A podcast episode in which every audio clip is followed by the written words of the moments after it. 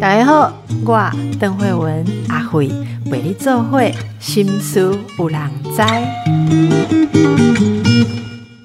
大家好，你向往什么样的工作呢？有一些工作在以前被认为是呃不是梦幻工作，或至少说太辛苦啊、太黑手啊。我们节目陆续的访问了几位这种传统工作哈新视野，那也接到听众朋友很有趣的回应。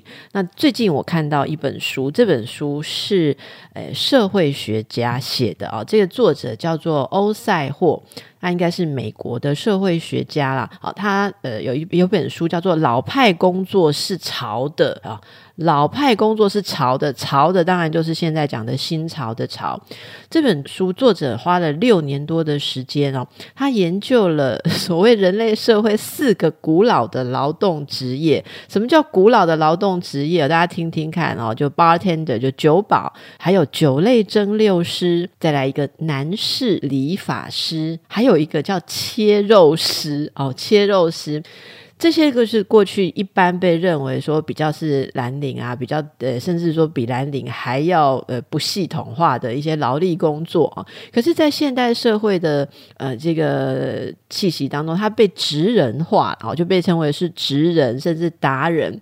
然后，诶，也会有电视节目特别的去采访，很多人觉得很向往。那很多年轻人也觉得说，哎，这个好像门槛，一方面门槛没有那么高，而且一进去之后，自己可以把它做出自己的高度，所以他又炒起来。了，我觉得这个对于我们这些呃中中年人哦，就是已经在职场的观念快要旧掉的人，真的很需要看一下。所以我就联络了这个出版社哈，谁能来跟我们谈这本书啦？因为作者是讲英文的，诶，结果他说，诶，对呀，我们不是自己也有一位这样子的作家吗？就是我们的职人作家，就是姜泰宇。今天就请到了泰宇哦，泰宇就是诶他的那个另外一个叫笔名哈。夫米江，好不好？米江，好，差点讲艺名来。所以今天我们米江来到我们的节目，欢迎你。Hello，大家好，我是夫米江。可以跟大家讲一下哦，就是这种有一些以前的工作觉得很低下，现在变得很潮哦。你自己有一些什么联想？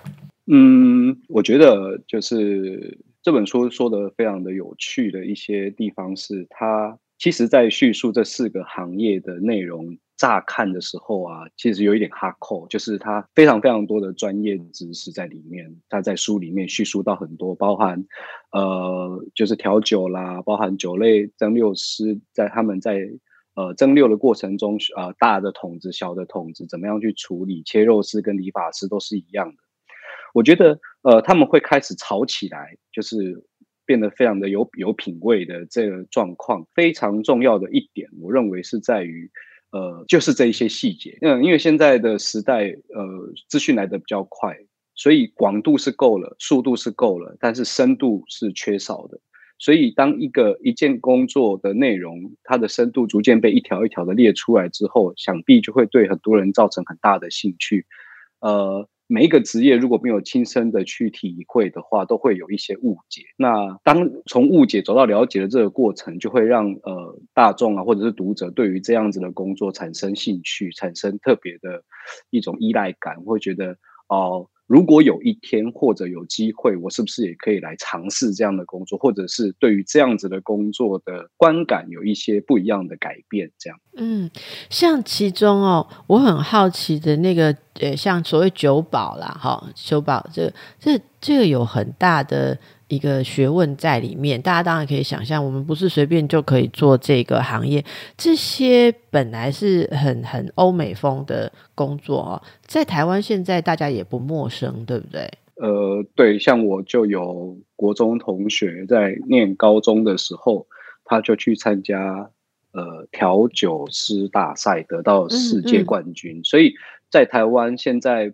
其实包含切肉师啊，就是大家如果有去过 美孚的话，它的肉切啊，甚至是在火锅店，我觉得把把切肉师当然不用到像书里面的这么专业的肉铺里面，甚至火锅店他们都有专业的切肉，专门切肉的。哎，那个不是就是推那一台机器，每个人都可以推，不是这样哦。其实不是哎，因为他在切的时候，每一个肉的成块的肉，一部不是组合肉的话，成块的肉，他要切怎么样的部位？在切的过程中，有一些肉是要淘汰掉的，有一些肉的部位是要淘汰掉的，那些都是需要经验跟技术，不是只有就是机器按下去就呃一直切一直切，倒也没有那么简单。所以我去按是切不出来的啦，哈。呃，对，因为它有一些部位是要。我们台语讲叫溜雕，就是那些部位是不能要的。对，爱豆六节秋色，好，对不对？就是肉按在机器上有节秋色。其实这里面有讲到说，像这些，它很多是用像曼哈顿的这个所谓精英劳工的群像。我觉得“精英劳工”这四个字蛮妙的啦，哈。诶，其实那个米江，你也算是精英劳工，对不对？我们都是精英劳工，我我努力的想往精英劳工的路上前进的。我我我介绍一下为什么今天我们说请米江来聊哈，特别的期待，因为呃，你知道他写过这个洗车人生，对不对？好，洗车人生，然后那应该是宝瓶出版的，对不对？好，因为我有看过那个亚军社长这个推荐这本书，你你可以说一下哈，你做洗车是。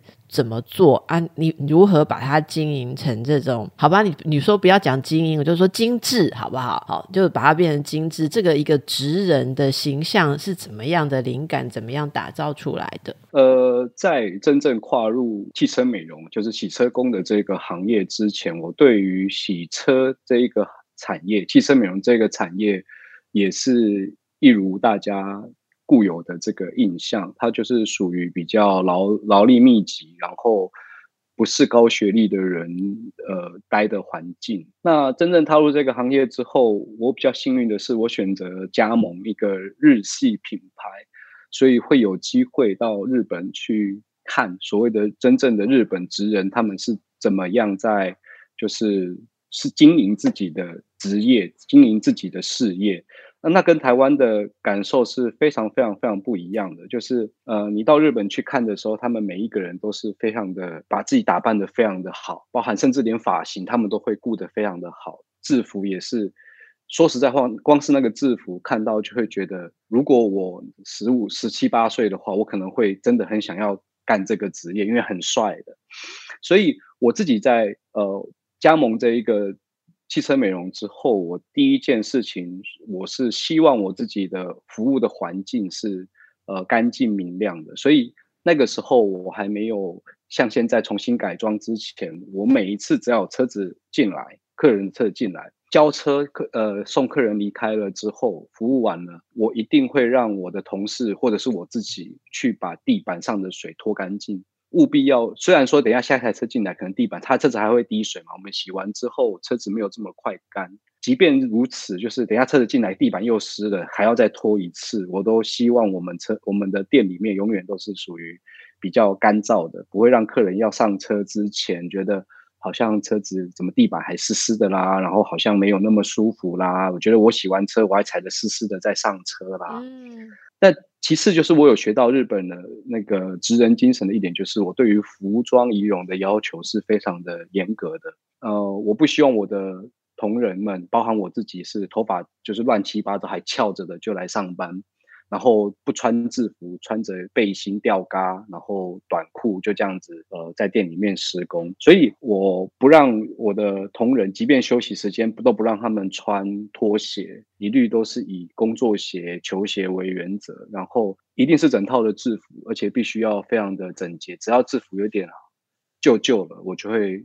换更换掉这样子，我觉得呃最重要的一点，在走向精致化或者是走向精英化的过程，自己对自己的形象的的建立，或者是对自己的呃自我要求是很重的。呃，这本书的最一开始就有一段话，让我觉得非常非常的非常受用，也非常的感同身受。就是他说，一个人做什么工作，既是别人怎么看待他，更是他如何看待自己的方式之一。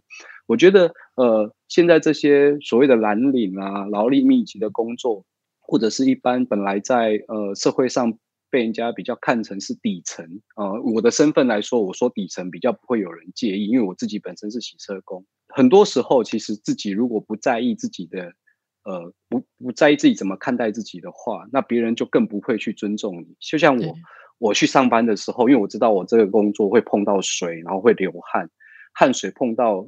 水的时候是非常非常容易身身体会有异味的，所以我一律都是穿着一套衣服到公司换制服，即便我中午要去买中餐，我都会把制服换掉。就是我会特别的注重自己的呃，对于自己职业的尊重，以及对于别人的尊重。我觉得这些都是嗯很麻烦、很琐碎。就好像我的同事常常会问我说：“老板，你洗一台车就去洗手，这样不是很麻烦吗？”可是我我一直很有一个想法，就是我希望我自己仍旧可以维持比较。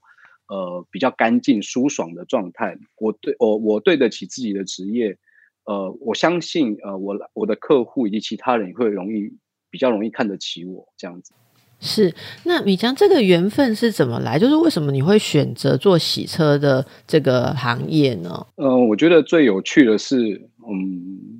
我当时并没有觉得我要去做洗车这个行业，我觉得那个时候只是一个机缘巧合。我还是一个专职作家，然后，呃，我的高中的学弟，就是我们买了车，我们非常喜欢车，然后我们爱去洗车，他就问我，那要不要干脆问我要不要投资一下这个洗车厂，然后。看起看起来好像他的生意都很好，那时候都不知道这个工作是这么样的辛苦。因为你本身也不是念技职或汽车美容的吧？你并不是这个出身的。对，不是，不是，我念日文的。那个时候原本是想要以投资者的角度去进入这个行业，就是觉得因为我很爱洗车，我甚至一个礼拜可以洗两三次，即便是下雨天我都会洗车。我就喜欢车子很干净，然后。就是想法很简单，但现实比较苍白。就是你投资了之后，会发觉人力是个问题，然后没有人能够处理店里面很多的事情，所以我就自己投入，完全的投入进来，包含呃自己去学技术啦，然后学习店里面一些琐碎的店务啦、机器的保养啦，然后就突然间就好像其实不是我去选择这个职业，是这个职业把我抓进来，然后。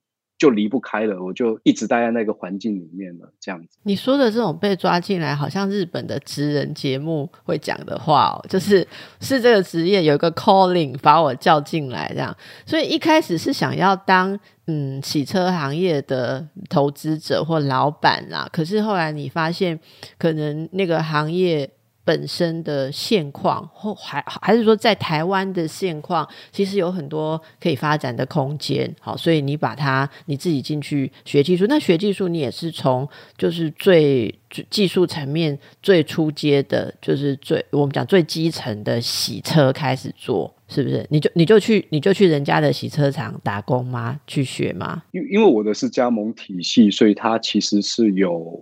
这个教育训练的啊，有教育训练。不过，教育训练的时候是我的伙伴，就是我的合伙人，他去学习。因为那个时候，我人就认为自己是一个投资者，那我就负责店面的装潢、设备这些东西。那到真正店洗车厂开幕了以后，发觉人手不够，而且呃，有一个状况非常严重，就是身为一个投资者，对于技术、对于店里面的施工完全不了解的时候，是。非常不行，而且非常无助的，对，所以我那个时候比较有趣的是，因为我很爱面子，可是那个时候我只会最简单的，就是蹲下来拿着水枪，就是那种一般浇花的花洒，然后工具洗轮圈。因为洗车这个工作最有趣的地方在于，它其实基础的部分对于要对于这些技术要求其实不高，只要你会洗自己的车，基本上你就可以洗别人的车，只是。洗的好不好，洗的快不快而已。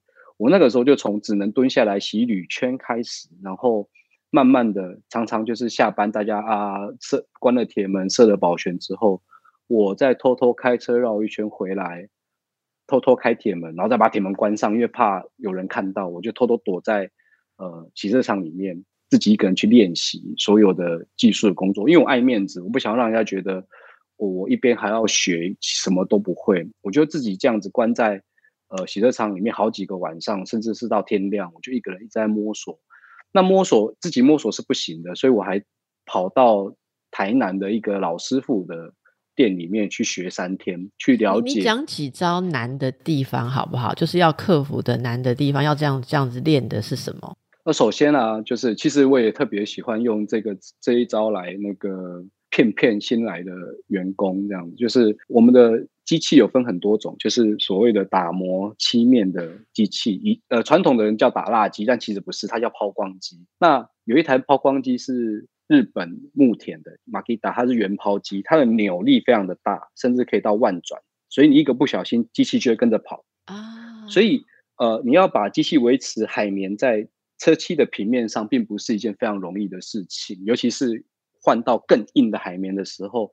只要轻微的不平均，整个机器甚至就会被卷走。卷走的过程中，就会对车漆带来没有办法恢复的损害，会把漆整个打掉，或者是漆会整个融掉，这个都是会发生的。所以那个时候最难的部分就是在于控制这台机器的平衡，这是最初阶的。就是你你你光是控制它的平衡就很难了，更不要说你在修整漆面、就平整漆面的过程中，你必须要歪着头。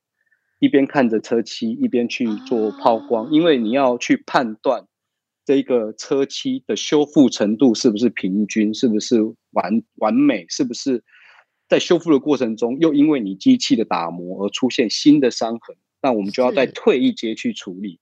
所以光是这个控制机器，还要一边的看这个事情，我就学了，他不自己他自学差不多有半年，一直到后来有新进员工进来的时候，我已经。就是臭屁到可以一边讲解，然后换上最难。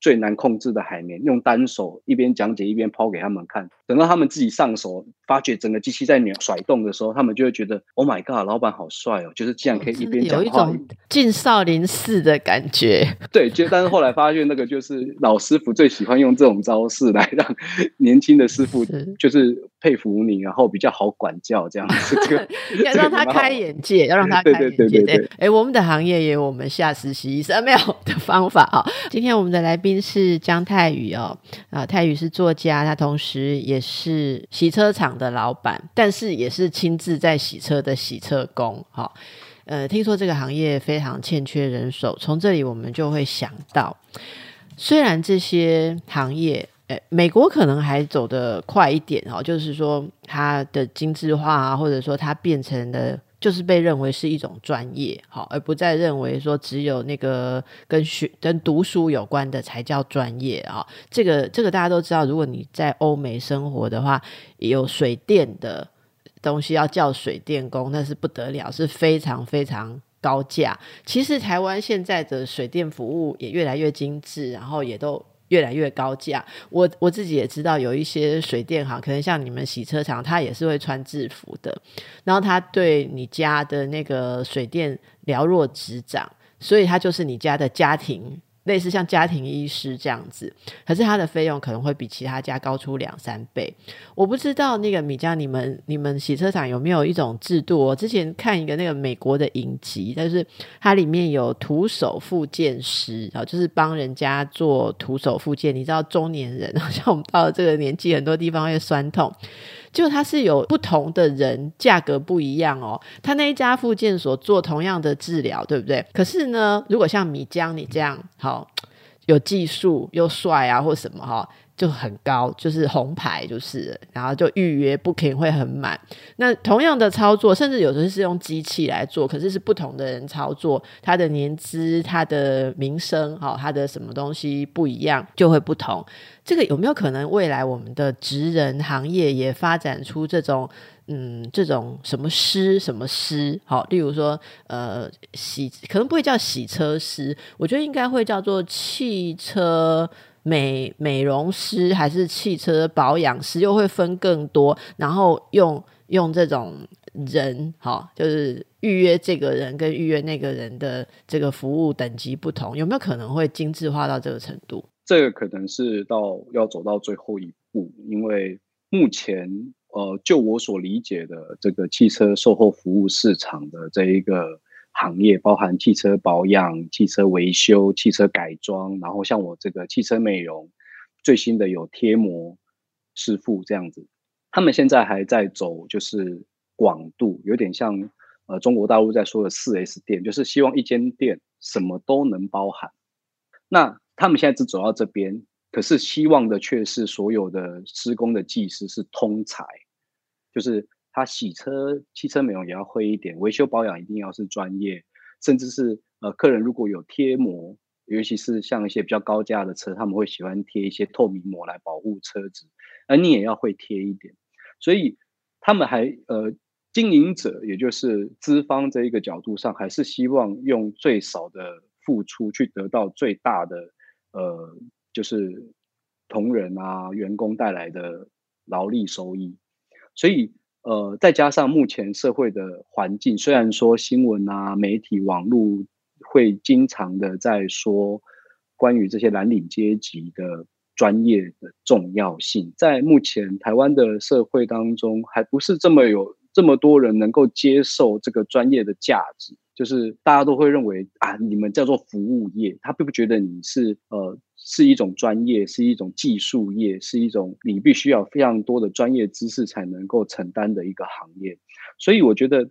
呃，这些事情必须还是要能够再过一阵子之后，等到普遍大家都认同这个呃专业有价，然后慢慢走向欧美、日本，嗯，很多人都会在自己的院子里面。车子换机油、简单保养的时候都自己来，原因是因为太贵了。那对什么时候能够走到这一个地步？我觉得这个是由外而内。那在我自己这个技术人、技术人员或者是专业服务人员的角度来说，由内而外的，就是我们能不能够让自己可以让消费者接受，我们能够有这样的的的收费。我觉得这些东西都非常的重要。是，而且我觉得有呃好的回馈的时候，这个专业里面的人才会想要去精进自己，或者像经营你刚刚说的那些嘛。那其实刚开始录音刚开始的时候，跟这个米江在聊哈，就是说我问他说，洗车厂是不是有分很多种？因为我知道他的跟人家一般的不太一样。他告诉我一个名词，说一般的那种，嗯，就是打赤膊啊，哈，叼根烟的啊，那种可能就可以把它称为是比较无厂型的啦，哈。比较无偿性的，其实这个很有趣，很多行业都有。其实我们女生去洗头，哈。到现在还有那种很廉价的连锁的洗头的，你进去真的觉得就是无常，我真的觉得你这个形容词太棒。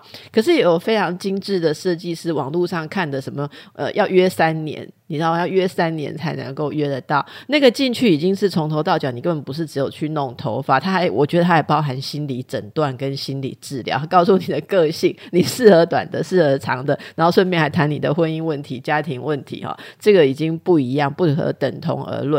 可是，如果说，诶，这个要慢慢去改变，我觉得台湾还是有个问题。我们从各方面谈起来，包括有时候我们谈学子的压力、年轻人的迷惑，哈，都跟这个息息相关。就像你刚刚讲的，台湾还是很多人，呃，尤其是现在还在已经当父母的这一代，他还在比较过去的脉络里面，就认为要坐办公室的工作比较可靠。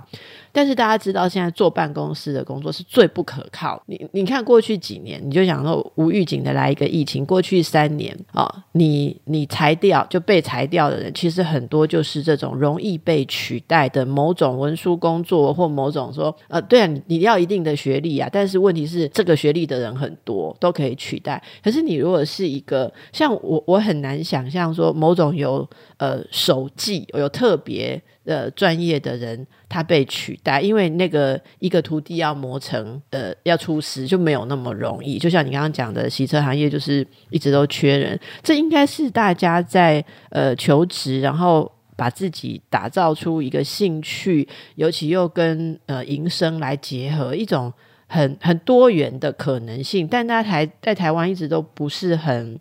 就没有很打开。我我给大家一个这个现象啊，就是观察到技职体系学校的人数没有越招越多呢。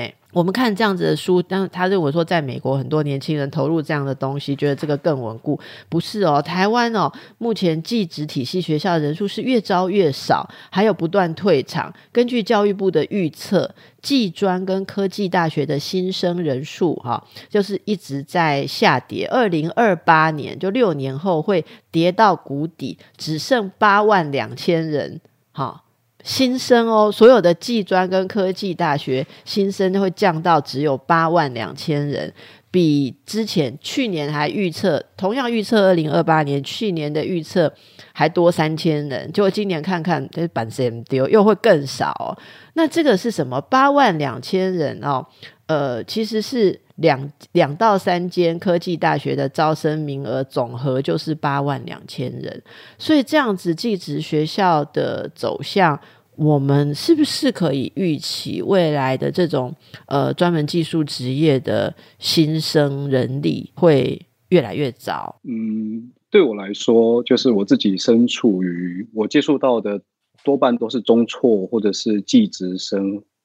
大大学生也有，但稍微少一些。呃，我觉得教育这种东西是一个大灾问，它到底是什么样的状况？从我在考大学联考的时候，考高中联考的时候，其实确实也是以普通科高中，就是像我那个时候考省中一样，大家对于专科或者是职校体系。都会有一种他好像输人家一截的感觉，直到现在，我觉得这个状况，呃，照理来说应该会更改善，可是却好像变得更加的不堪的一个状况。我觉得最重要的地方还是在于大家的观念，还有传统教育流程中出现的一些问题。因为首先，呃，我自己哦，我自己在当时刚投入洗车工作的这一个行业的时候。遇到最大的问题是我第一天第一次，呃，在很不熟练的状况之下，自己完成一台美容车，就是第一次，而且是独立完成。我的伙伴在后面坐别的车子。原本一台车依照现在来说，大概两个半小时，即便一个人，大概两个半小时可以完成。我做了整整五个小时，因为不熟练，连器材放在哪里，先做什么，后做什么都不熟。在这个状况之下。我花了五六个小时才坐完客人的车，客人都吃完便当了，还在等我。到我交完车之后，因为不熟悉，所以也不知道不知道怎么去避开车子的水啦，所以整个脚啊、全身都湿了。我隔天就重感冒。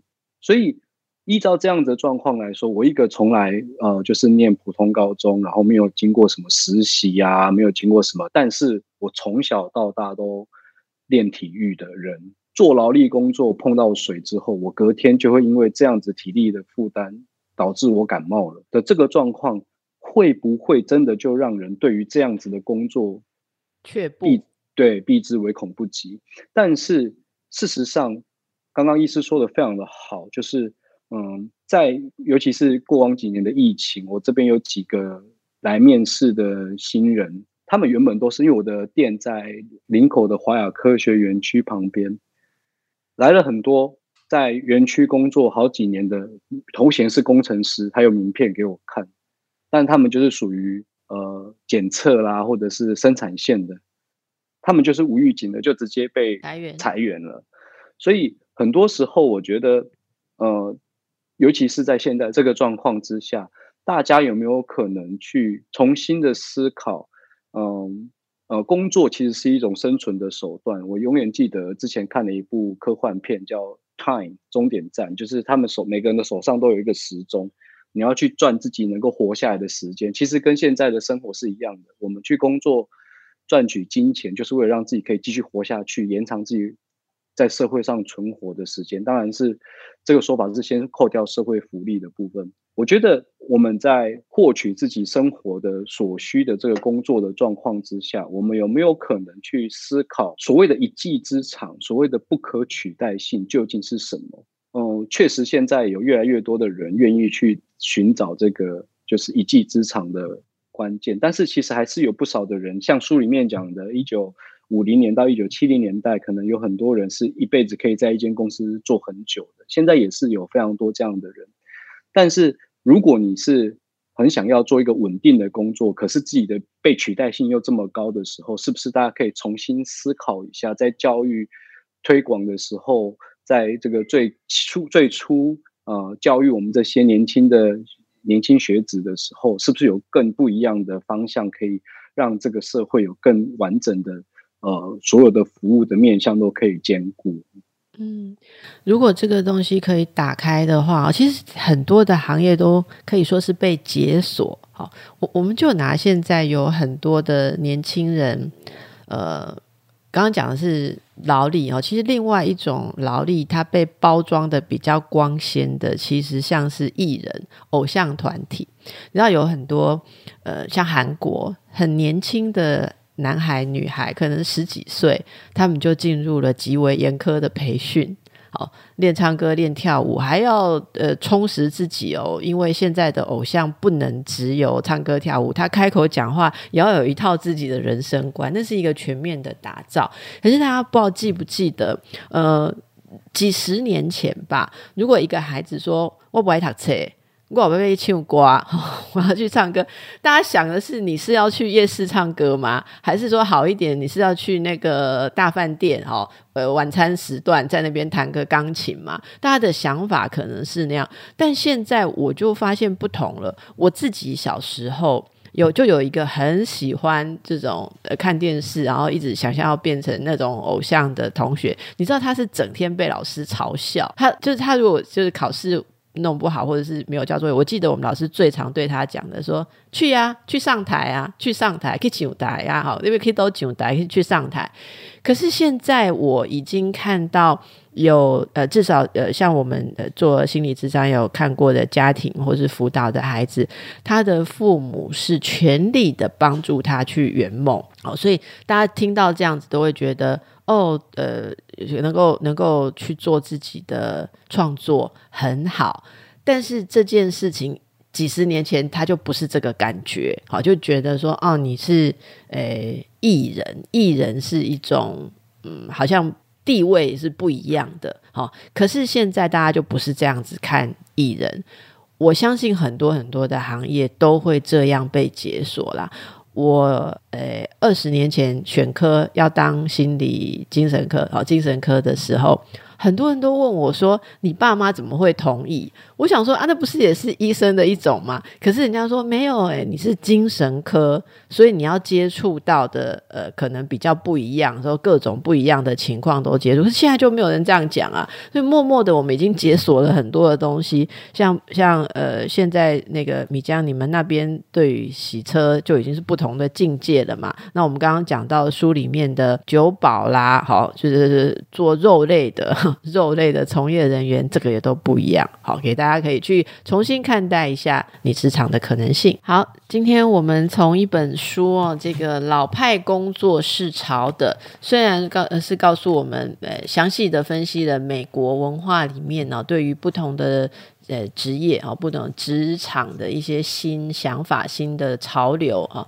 那我们来宾泰宇跟我们谈的是他自己的经验啊，我们也在聊台湾的一些状况。其实这本书我还是很推荐大家，如果有闲的话哈，可以去看一下。虽然细节很多，就像你一开始讲的，他。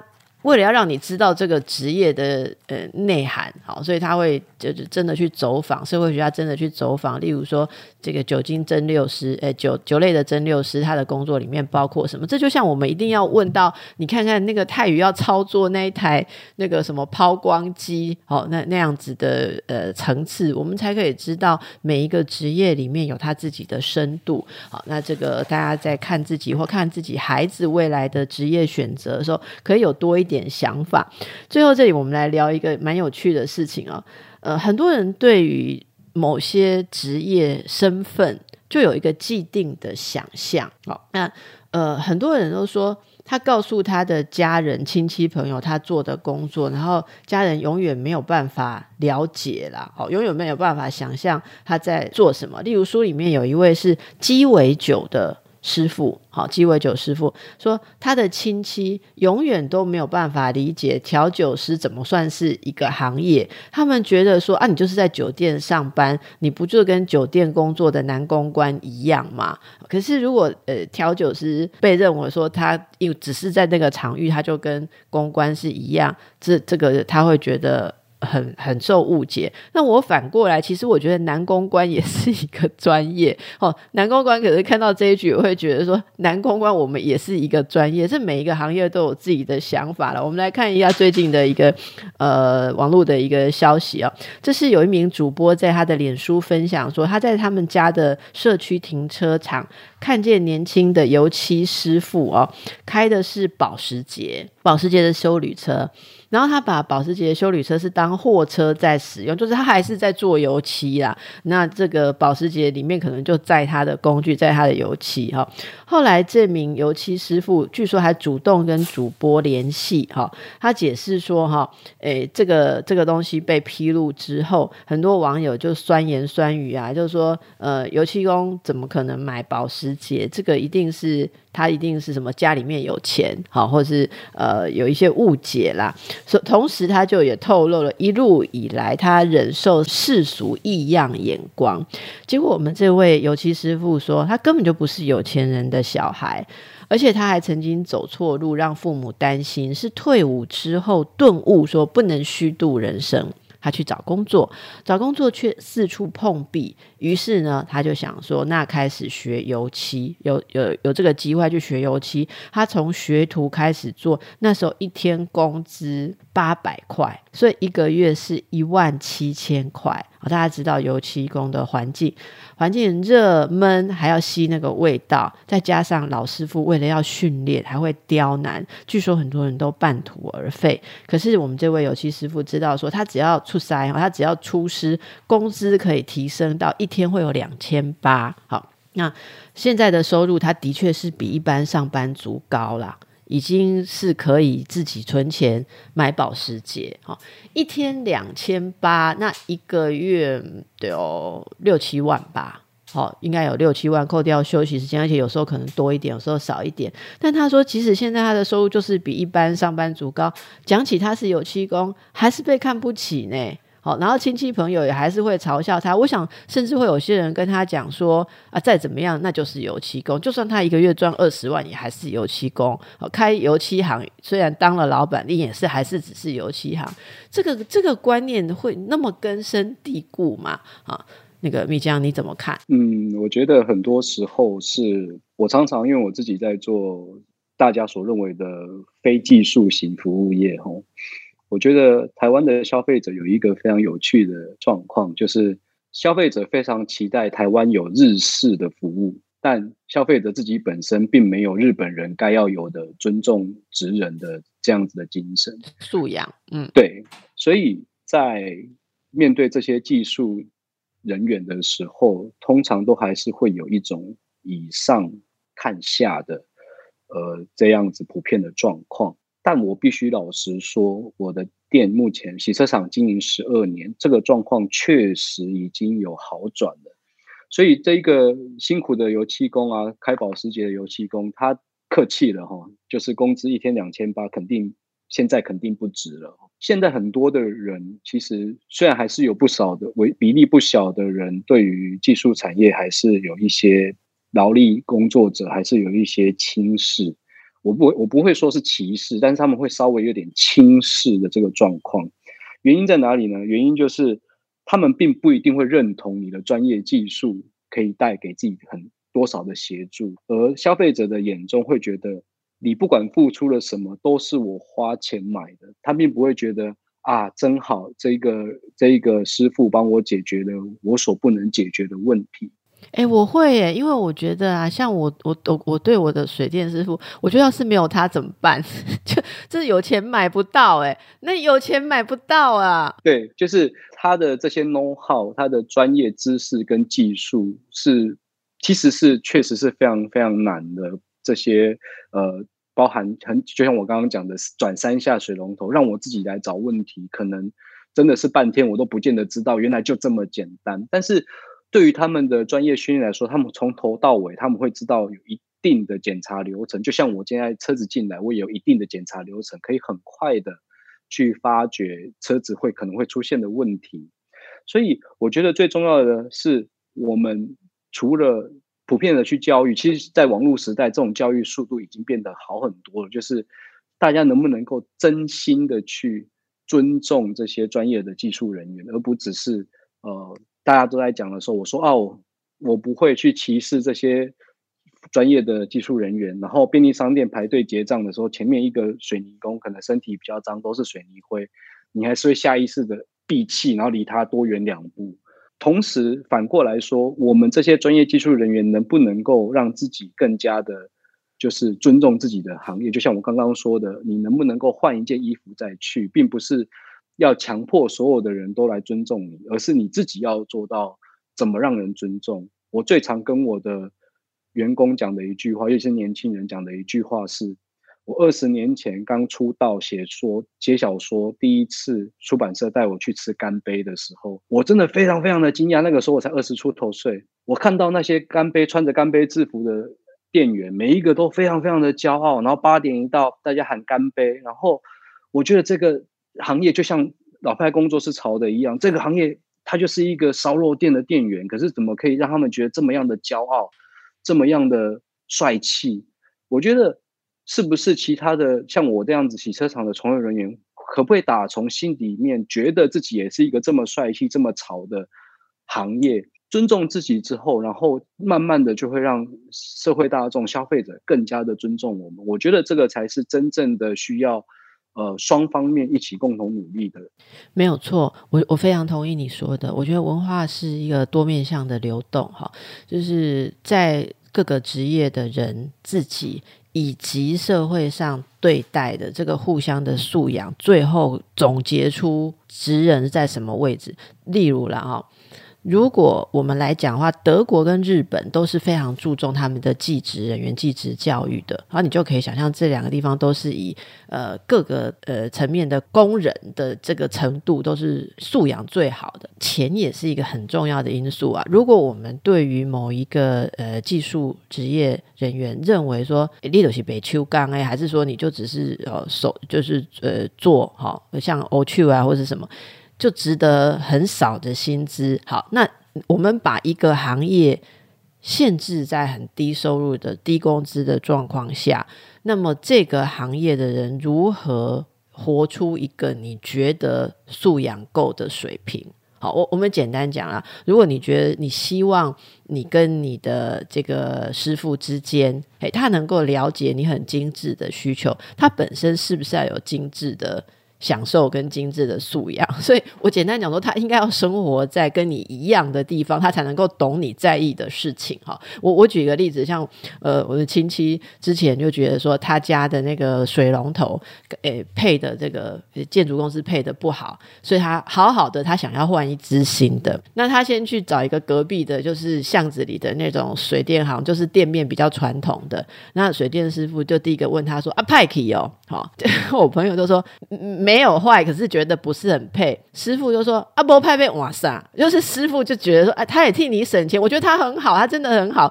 因为坦白讲，这个朋友的妈妈也是一直骂他说偷贼阿波派被瓦萨。可是他就 后来有一天逛街，呃，我会知道这个事情，是我跟他一起逛街，然后我们就经过一个蛮精致的这个这个店面，然后就进去，那个朋友就说：，哎，我觉得这只水龙头好像跟我的蛮配的。然后那师傅就说：，帮你换呐，好。”然后他说：“哎，可是我的没有坏。”师傅说：“不，不一定要坏啊，哈啊！你不是觉得这只你喜欢吗？”我就说：“那那个师傅他，你如果一直觉得说，呃，做工的人，哈，我们现在流行名说做工的人，大家没有办法去尊，有有这个素养去尊重，你就没有办法期待我们有很精致的职人文化。所以我觉得这是双面，大家一起努力的。谢谢 米江，谢谢泰宇，谢谢大家。”